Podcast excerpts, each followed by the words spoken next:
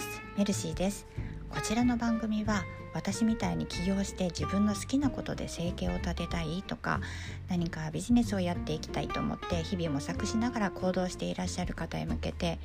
起業して間もない今の私だからこそ気づいたり学べたりしたことをシェアしていこうという番組でございます。そして私はカラーセラピストでもありますので番組の最後に色メモというコーナーで色の効果についても少しだけ紹介しております。というわけで本日も早速始めていきましょう。さて本日のテーマは車の色と景気の関係これでいこうと思います。実はですねここ最近ずっと外出するたびに気になっていたことがありましてこれって何か理由があるんじゃないかなと思うほどだったので改めて調べてみたら面白かったのでシェアしたいと思います。で何が気になっていたのかというと車の色なんです。私は基本的に外出する際には車で出かけることが多いんですが運転しているとなんとなくこう行き交う車の色も目に入るわけなんですけれど去年くらいかなそのくらいまでは圧倒的に黒白シルバーっていうのが圧倒的に多い印象だったんですよね。でもここ数ヶ月くらいかな。もう気づけば赤い色の車がめちゃめちゃ増えてるんですよ。ここは新潟市なのでもしも万が一こちらを聞いてくださっている方でお近くの方がいらしたら分かってもらえるんじゃないかな分かってもらえるんじゃないかなと思うくらいそれくらい赤い車が増えているんです。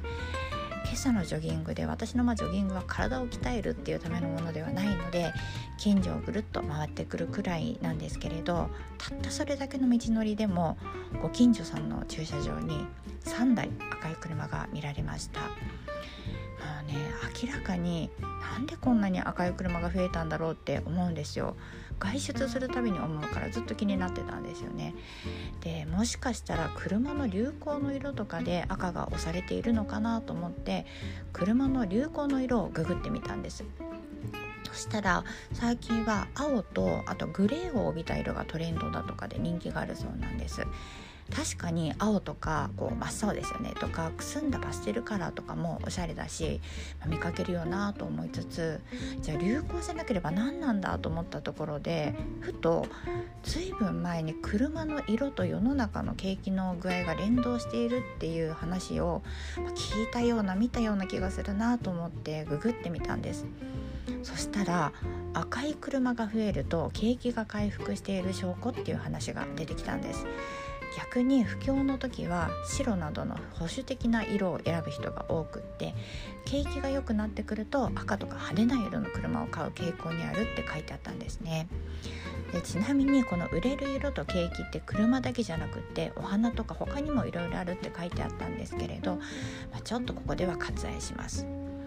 でねいやいやそんな景気って良くなってる？地方なのにとか思って新潟の景気について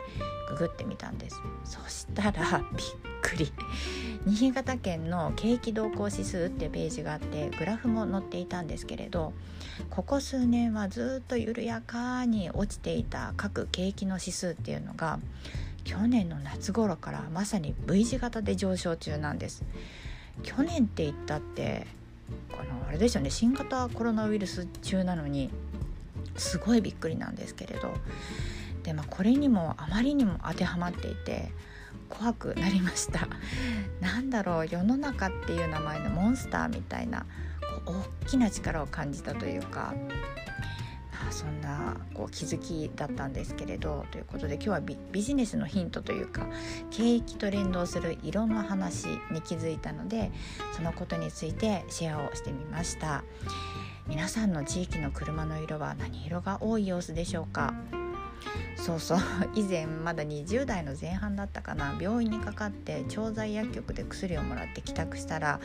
すぐに真っ赤な車が家に横付けされてピンポンってなって玄関開けたらさっきの調剤薬局の若い男性だったっていうことがありまして、まあ、入れ忘れた薬を慌てて届けてくれたっていうだけだったんですけどね。すっごいびっくりしました。でその方の車がアルファロメオアルファロメオっていう真っ赤な車だったんですね。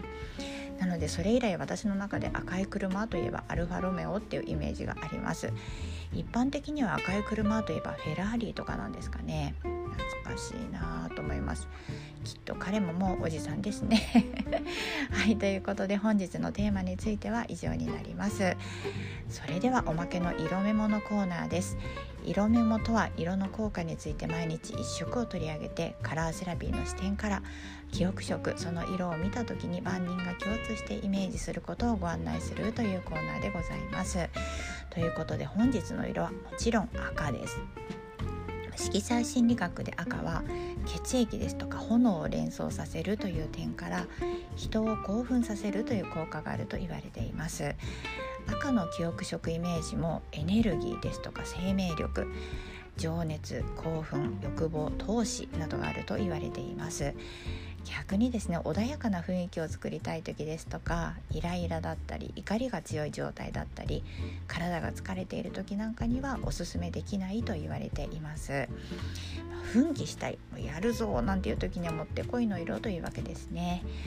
色の効果って意外と身近でも感じることができますので是非生活の中で取り入れて色から良い効果をもらってみてくださいね。ということで本日は以上になります。かがでしたでしょうか？私はこちらを聞いてくださる方に、えー、何か笑顔で過ごせるそんなお手伝いがしたいそう思って毎日こちらの発信もそうですし Twitter ですとか日々発信をしております。もし何かちょっとでもいいなと思えることがあれば是非フォローしていただけると嬉しいです。コメントもまだ全然余裕で返しているのでお気軽にお声かけくださいね。さて皆様本日のご予定はいかがでしょうか？私はといえば今日はもう6月も終わりということで起業からちょうど3ヶ月です。ぶっちゃけ目標は未達です。けどじゃあどうしたら達成できるのかそれをまた考えていくのもワクワクします。そうやりたいことのための努力って楽しいんですよね。